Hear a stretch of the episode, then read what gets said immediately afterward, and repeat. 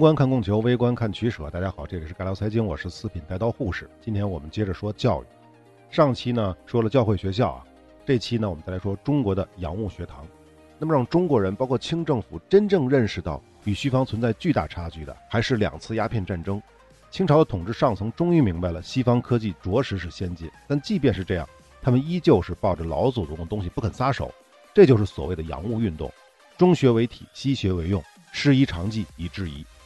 也是在二鸦之后啊，中国教育体系才开始真正的接纳部分西方教育的内容，但也只是教育内容而已，而且还是部分。从此就开始开办洋务学堂。清朝政府最开始去办这个洋务学堂呢，它的目的还不是要取代科举制，而是因为啊，洋务活动越来越多，它就需要更多的翻译啊、外交啊、工程技术还有军事这些方面的人才。大概有这么几类学校，第一类是外国语学校。比如说，一八六二年的京师同文馆，这是恭亲王奕欣在北京设立的。一九零二年呢，同文馆并入了一八九八年创建的中国第一所现代意义上的大学——京师大学堂。再有上海同文馆，这是一八六三年，后来改名为上海方言馆。一八七零年又并入了江南制造局。再有一八六四年的广州同文馆，一八八七年的新疆俄文馆，一八八八年的台湾西学馆，一八八九年的珲春俄文书院。一八九三年的湖北自强学堂，这个是外国语学校啊。然后是军事学校，像海军最早的就是福建船政学堂，这是一八六六年，当时的闽浙总督左宗棠在福州设立的，这是中国海军学院的鼻祖。再有一八七四年的上海江南制造局操炮学堂，一八八二年四月在广州黄埔成立的广州实学馆，后来改为广东水陆师学堂。一八八四年，两广总督张之洞创办的广东黄埔鱼雷学堂，后来也并入了广东水陆师学堂啊。然后是天津水师学堂，也叫北洋水师学堂，这是当时的直隶总督李鸿章创立的，一八八一年开学。然后是一八八六年的北京昆明湖水师学堂，这个名字是不是听上去挺可笑的？我不知道有多少朋友去过颐和园啊，看过昆明湖有多大？这个昆明湖水师学堂指的就是颐和园的那个昆明湖。它可以理解为当时大清的皇家海军学校，就是用颐和园的那个湖，在那里面去培养满族的海军人才，目的啊就是以后让这些满族人去接替那些汉人去掌握海军，所以啊学生都是满族人，学堂的课程和章程都是仿照的天津水师学堂。不过啊满族人这点小心眼啊、小心思啊，其实也没什么太大用。为什么呀？因为甲午战争啊，战争完了之后，大清的海军基本上就亡了，不剩多少了，那还接个屁班啊！所以，这个昆明湖水师学堂，也就是大清的皇家海军学校，就被裁撤了。说起来也挺可笑的。好，接着说啊，一八九零年，丁汝昌创办的山东威海卫水师学堂，又叫刘公岛水师学堂，也是甲午战争之后停办。江南水师学堂，这是曾国荃创立的，一八九零年，又叫南洋水师学堂，是辛亥革命之后停办的。还是一八九零年，北洋舰队设立的旅顺口鱼雷学堂，甲午战争之后停办。最后是一八九四年，山东烟台海军学堂。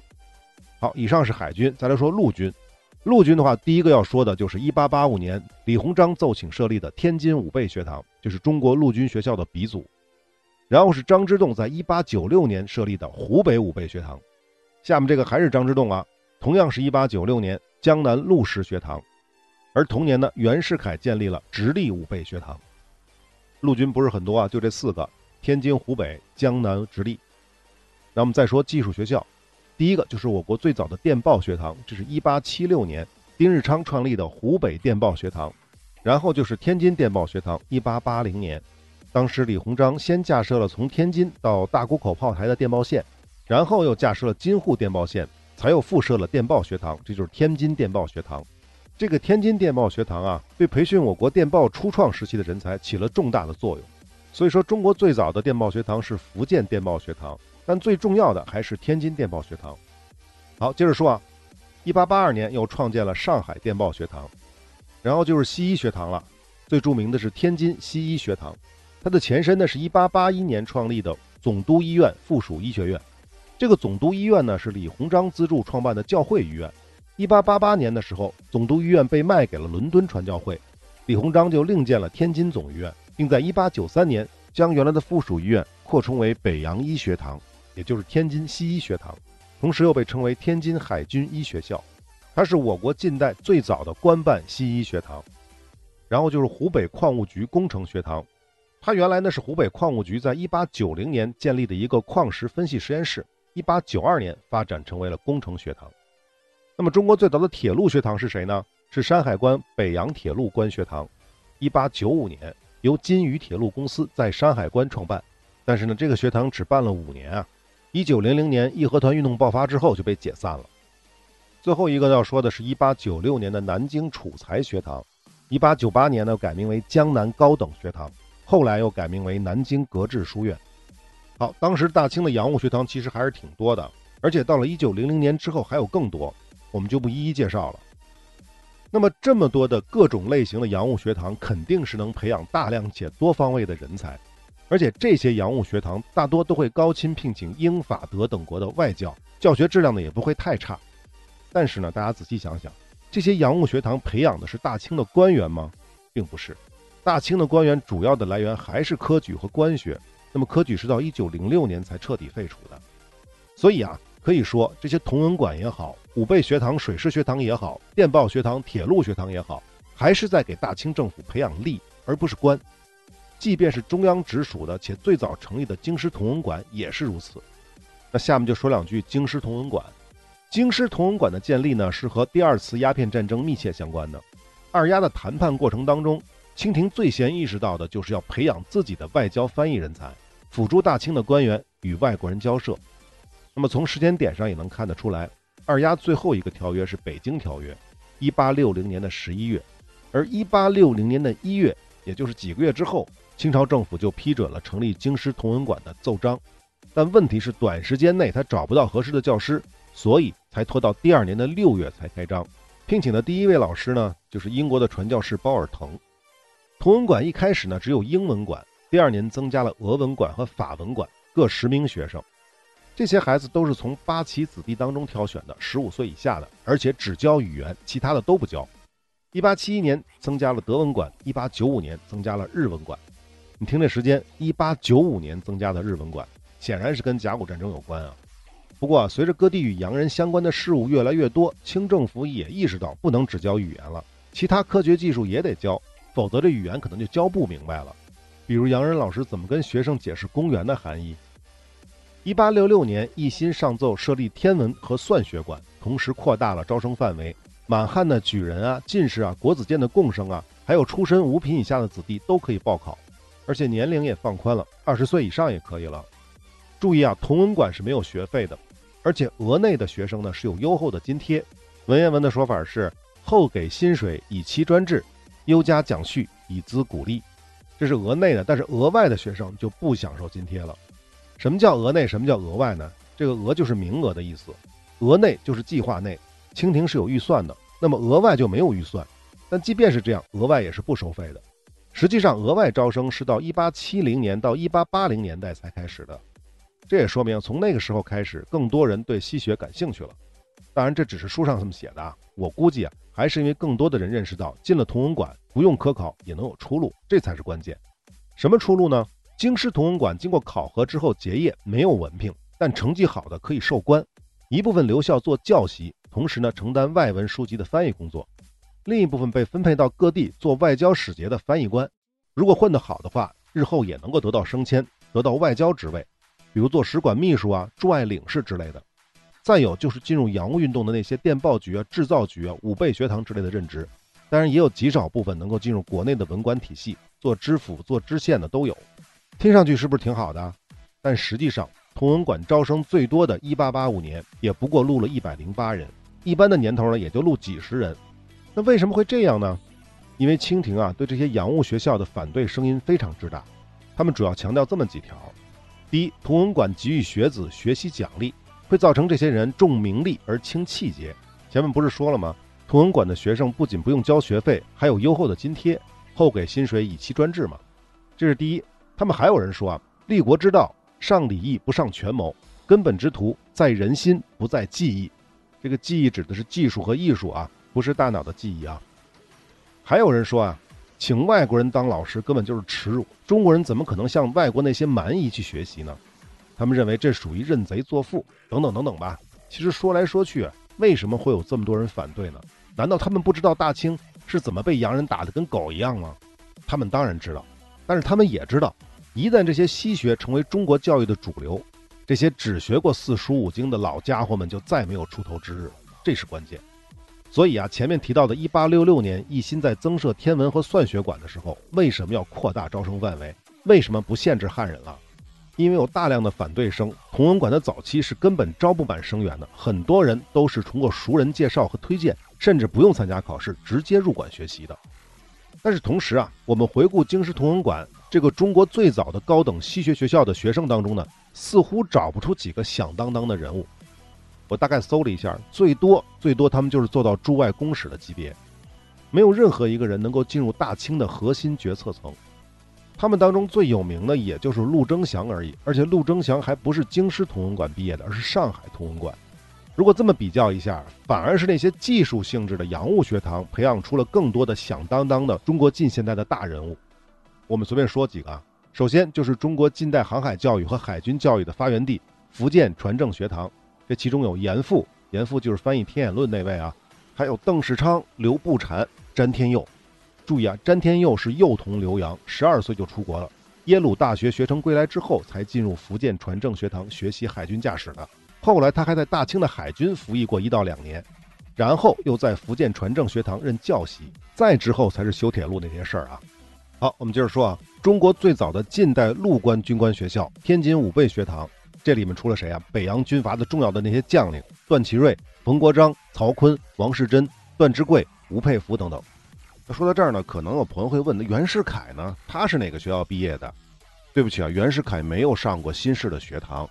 他最开始是走的科举，但是呢，两次科举都没有成功，甚至呢是在第二次科举失败之后呢，一怒就把自己所有的诗文都给烧了，然后还说过这么一句话：“大丈夫当效命疆场，安内攘外。”乌能龌龊，久困笔砚之间，自误光阴耶？当然了，这个只是他的气话。后来的袁世凯呢，通过家族关系，跑到了淮军的将领吴长庆的帐下做了幕僚。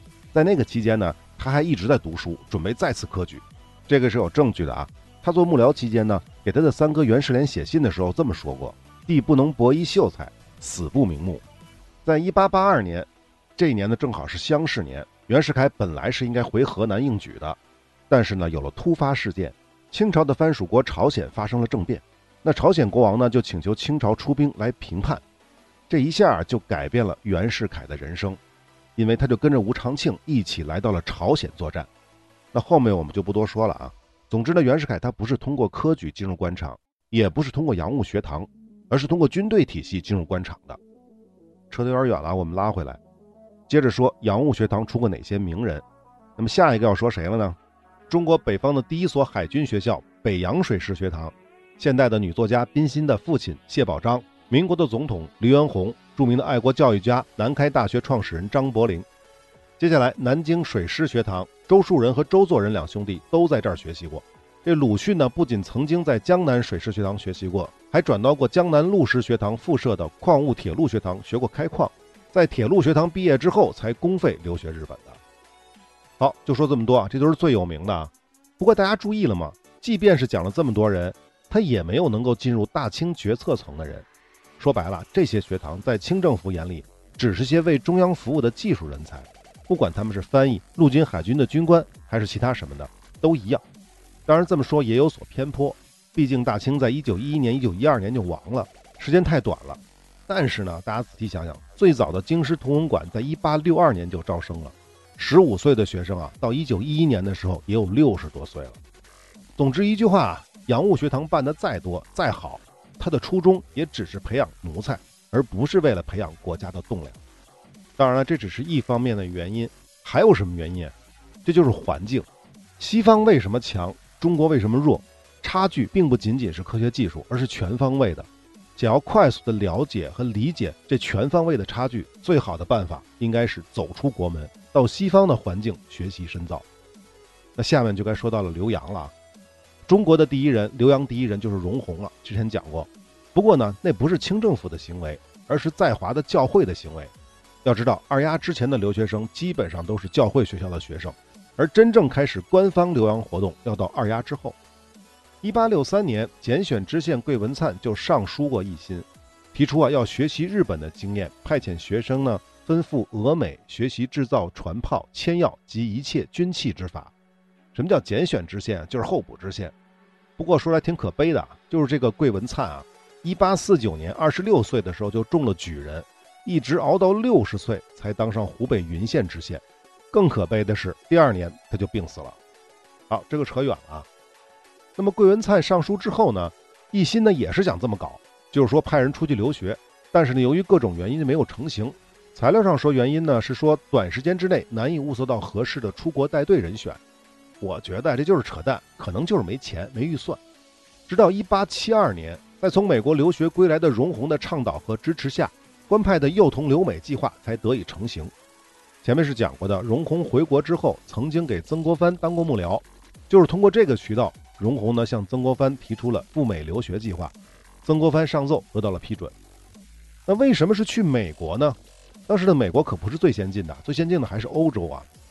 这是因为啊，一八六八年，中国和美国签过一个续增条约，也被称为普安臣条约，当中有这么个规定：嗣后中国人欲入美国大小官学学习各等文艺，需照相待最优国之人民一体优待；美国人欲入中国大小官学学习各等文艺，一照相待最优国之人民一体优待。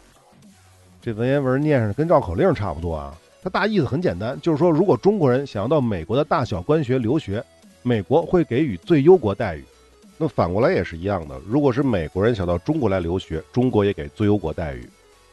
所以啊，当时的清政府就制定了这个留美的方案，每年呢三十个人，一共四年一百二十人，他们学习呢十五年，幼童出国的年龄在十二到十六岁，平均下来是十三岁。留学的经费呢是从进口关税当中划拨的。不过计划归计划，这一招生就先出了问题。那个完全没有开化的大清社会，有谁会愿意把孩子送到外国去留学？而且一出去就是十五年，因此啊，第一期三十名学生一直都招不满。在这种情况之下，荣闳不得已跑到了香港，从英国的教会学校里选拔了一些孩子，才凑够了人头。那么詹天佑就是这第一批留学生的一员。其次呢，也是最大的问题——文化冲突。留学生到了美国之后啊，是被分散寄宿在美国教师家中的。英语比较好的可以直接进入美国的学校上学，不合格的要先在教师家里解决语言问题。按照清朝的计划，这些孩子必须严格遵守中学为体、西学为用的初衷。所以，学生到了美国之后，不仅要学习西学，同时也要学汉学，定期还要听正副委员宣讲《圣谕广训》，并向孔子等神位行礼等等。什么是《圣谕广训》啊？就是康熙和雍正的语录。那正副委员是什么东西啊？就是正委员和副委员。也被称为正监督和副监督，相当于是留学团的领队。当时的正委员是守旧派翰林出身的陈兰斌，副职就是荣闳了。可以想象，这个正职就是个摆设，副职才是干活的，相当于一官一吏的组合。那为什么要派一个守旧派的翰林去做正监督、正委员呢？显然，清政府早就意识到，这些孩子一旦去了美国，八成是会被西方的花花世界所诱惑的，而且还有个留学生荣闳做副监督。所以啊，就派了这个守旧的陈兰斌，想中和中和。但是啊，这些留洋的孩子平均年龄只有十三岁啊，处于青春期，三观还没定型呢。一旦走入了美国社会，在相对开放的文化环境当中学习生活，肯定更愿意去接受西方的思想。这就造成了很多孩子跟寄宿家庭一起做祈祷、参加学校的体育运动、剪辫子、穿美式服装等等守旧派绝对不能接受的现象。相关这些呢，我也找到了当时留学生的照片啊。如果大家想看的话，关注我的微信公众号“四品带刀护士”。关注之后呢，回复关键字“教育”或者是“教育学”就能看到了。不过这些事情呢，荣闳当然觉得没啥了不起的了。但是陈兰斌和他的继任者吴家善，也叫吴子登啊，一个是名字，一个是字，我分不清楚哪个是哪个了。这些人，这些守旧派是绝对不能接受的。尤其是后者，就是这个吴子登，他多次的指责留学生读书时少而游戏时多，学生已多半入耶稣教，并指责荣闳纵容学生。他认为啊，这根本不是在为大清培养人才，反而是在培养卖国贼。当时的《申报》也报道过，说国家不惜经费之浩繁，遣诸学徒出洋。孰料出洋之后，不知自号。中国第一次出洋，并无顾家士族，巨商大贾之子弟。其应募而来者，类多追鲁之子。追鲁就是愚钝的意思啊。刘品书杂，此等人何足以与言西学？何足与语言、水师兵法等事。这段基本上相当于白话文了，我就不解释了啊。总之啊，国内大量的守旧派在他们的强烈反对之下，又赶上了美国的排华浪潮。最终，在1881年的七月，清政府做出了全面撤回留美学生的决定。最终的结果呢，派出的一百二十名学生，除最开始遣回来一部分，就是当时1876年因为剪辫子等事儿，有九个人被遣返回国。剩下的人当中呢，执意不归和病故的一共是二十六人。其余是九十四人，在一八八一年下半年分三批返回中国，其中只有詹天佑和欧阳庚两个人获得了学士学位，有六十人进入大学学习阶段，其他都还是中小学生。另外还有两个人被召回国之后呢，又通过其他途径回到了美国，完成了耶鲁的学业。那么剩余回来的这些学生呢，分别进入了当时洋务运动的电报局啊、船政局啊、西医馆这些地方继续学习或者参加工作。首批的留美学生当中呢，除了铁路工程师詹天佑之外呢，还培养出了一名国务总理，这是唐绍仪，民国的首任内阁总理；两名外交部长或者是副部长，两名公使，十二名外交官，十四名海军将领，两名名校的校长，分别是北洋大学的校长蔡绍基，清华学校就是清华大学前身啊，他的校长唐国安。此外，还有后来的开滦煤矿矿业工程师吴养增。第一位美国的华裔律师张广仁，清末的交通总长梁敦彦等等。那这部分百科是有四批留美学生的详细名单，有兴趣的朋友可以自己去搜搜看啊。那关于首任的正政委、郑监督，我们多说几句。这就是陈兰斌，虽然他是守旧派，但是根据记载，他后来还是在外交上做出了一定的贡献的。比如在留美期间，陈兰斌呢曾经被委任前往古巴调查古巴华侨的人权问题。并与在古巴的西班牙当局交涉谈判，最终签订了改善华工待遇的《古巴华工条约》。光绪四年 （1878 年），陈兰斌被任命为驻美国、西班牙、秘鲁三国公使。在任期期间呢，深入了解华工的情况，多次向侨居国交涉抗议，以保证华侨的利益，深受华侨的爱戴。这个是百科上这么说的啊，但是具体我查了一下，那个《古巴华工条约》其实也没有什么特别的。说来说去，你大清是那么弱，你一个陈兰斌又能怎么样？能谈出什么样的条件啊？好，这个就不多说了。我们来讨论下一个问题啊：为什么美国那么乐于接受中国的官派留学生呢？甚至在1876年美国费城举办的庆祝美国独立一百周年的纪念博览会上，这些孩子们还受到过美国当时的总统格兰特的接见。包括再后来，为什么美国愿意把庚子赔款返还用于中国的教育事业呢？比如清华大学的创办。就是得益于美国对庚子赔款的退款办学，美国人真的这么好心吗？美国的上层利益集团真的有那么大的良心吗？这答案当然是否定的啊。当年的美国伊利诺伊大学的校长詹姆士，在一九零六年给美国总统的备忘录当中就提到过，原话是这样的啊：我们现在一定能够使用最圆满和巧妙的方式控制中国的发展，这就是说。使用从知识上与精神上的支配中国领袖的方式，还有这么一句话啊：商业追随精神上的支配，比追随军旗更可靠。这是什么意思呢？说白了，如果未来，当然这个未来呢，指的是十九世纪末二十世纪初的那个未来啊，中国的高级人才，不管是政治、经济还是科技领域的，他们大多接受的都是来自于美国的教育，想必这些人对美国会更有好感。注意，这里我们强调是对美国更有好感。这个更是跟谁比呢？就是跟英国、法国这些传统列强相比，当然也包括了日本和俄国，这就可以了。这对于美国来说，好处是大大的。美国的好处在哪儿呢？当然是经济利益。二十世纪初的美国 GDP 已经是世界第一了，但对于全球来说，依旧是无足轻重的。美国想要赶英超法，是不可能再走一遍英国啊、西班牙那些老牌殖民帝国崛起的道路，因为这个地球上已经没有什么空白的殖民地了。除非你是抢，但是来硬的肯定是得不偿失啊，不划算的，这只会让美国衰落的。在这一点上，德国就没想清楚。那怎么办呢？美国怎么办呢？就只能通过经济手段。我们之前是讲过税收系列的，如果能够让美国的商品制霸全球，就相当于美国向全世界人民收税，而且还不需要支付高额的军费去维持殖民地的占领成本。这个就是经济侵略。经济侵略的玩法，换个说辞就是半殖民地。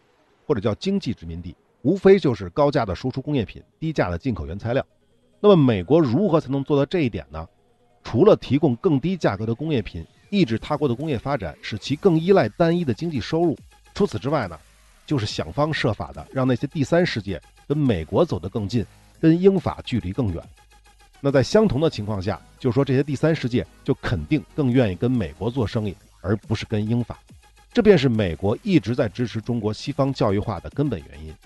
还记得我们前面讲过的吧？中国的教会学校有一半是来自于美国的。那么，美国资本教育过的高级人才越多，未来中国亲近美国的势力就越大，因为越高级的人才越有话语权，不管他是官方的还是民间的。这个呢，就是美国的小算盘。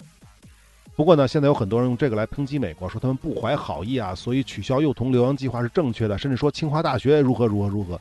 我觉得这么说就有点反智了啊！美国人有美国人的打算是没有错的，他们站在他们的立场上嘛。但是当年的中国是不是就因为这个就不应该再去学习西方先进的科技文化了呢？难道就应该抱着圣域广训停滞不前吗？当然不是了。有先进的东西我们为什么不学？有先进的思想我们为什么不去借鉴呢？但要注意，借鉴不是抄袭，不是一味的生搬硬套。中国人从来不缺乏智慧，而当年的中国缺的是眼界，缺的是工业基础，缺的是更好的政治制度。中国人的智慧加上西方最先进的思想文化和科学技术，中国人是会走出自己的道路的，是不可能被美国牵着鼻子走的。糖衣炮弹我们不应该完全拒绝，而是把糖衣留下，炮弹嘛，等到合适的时候再打回去。好，扯得有点远了啊，说回清政府的官派留洋啊。除了幼童留美计划之外呢，19世纪末，中国也向欧洲派出过留学生，比如福建船政学堂，在1873年，在外国技术人员和教师回国之后，沈葆桢就上奏提议派遣优秀的学生到法国学习造船，到英国学习操船，当时得到了李鸿章、左宗棠的支持。但是由于1874年日本侵略了台湾，这个事儿就被耽搁下来了。到了1875年，留欧计划才得以成型，前后派遣了三批留学生，一共两百多人。其中去法国的那波呢，主要是学习造船的技术人才，而另外派遣到英国和西班牙学习海军技术的军事留学生，他们大多数成为了后来甲午战争当中重要的将领。比如北洋舰队最大的巡洋舰镇远号和定远号的管带是林泰增和刘步蟾。这林泰增呢是英国高士堡海军军官学校毕业的，甲午战争战败之后是服毒自杀。而刘步蟾呢，我没查到啊，他貌似是英国和法国都去过，但是细节不清楚。他是在甲午战争的威海卫战役当中战死。另外呢，还有其他的，比如靖远号的管带叶祖圭，这是英国的皇家海军学院毕业，甲午战争当中被革职。超勇号的管带叫黄建勋，他的履历不是很清楚啊，也是在甲午战争当中战死的。济远号的管带叫方伯谦，这也是英国皇家海军学院毕业，甲午战争当中是临阵脱逃，最后被处斩了。而我们在甲午战争当中最熟知的就是邓世昌。就是那个想要壮臣吉野的致远号管带邓世昌，他不是英国留学生啊，他本来是有机会到英国学习的，但是由于当时船长的人才急缺，最终就没能成行，只是在1881年趁着接收英国军舰的机会，才得以到欧洲考察。那么再有呢，就是严复，前面提到过的，他曾经在福建船政学堂学习，然后在大清的海军实习了五年，之后被派到欧洲继续深造，也是毕业于英国的皇家海军学院。但是回国之后呢，他转到了北洋水师学堂任教习。在甲午战争之前，由于跟李鸿章不和，主动退出了大清。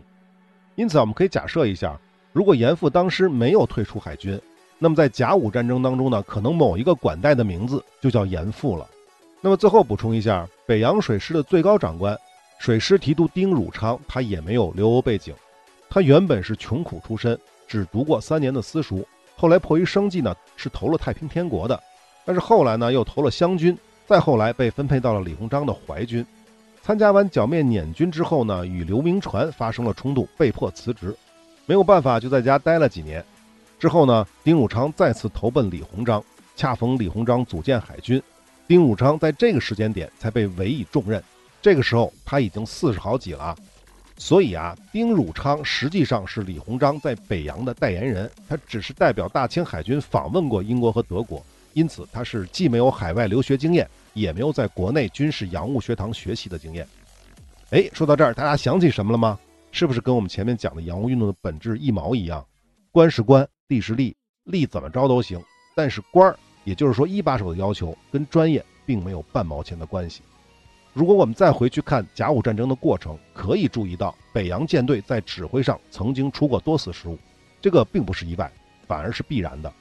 当然呢，后世对丁汝昌的评价并没有这么消极，毕竟人家最后还是在威海卫的海战当中拒绝投降，自杀殉国了。总之呢，北洋舰队的悲剧从根儿上讲，绝非是丁汝昌的过错，真正错的还是腐朽的大清帝国罢了。好，本期的时间差不多了，我们下期再接着说中国清末的教育改革。下期再会。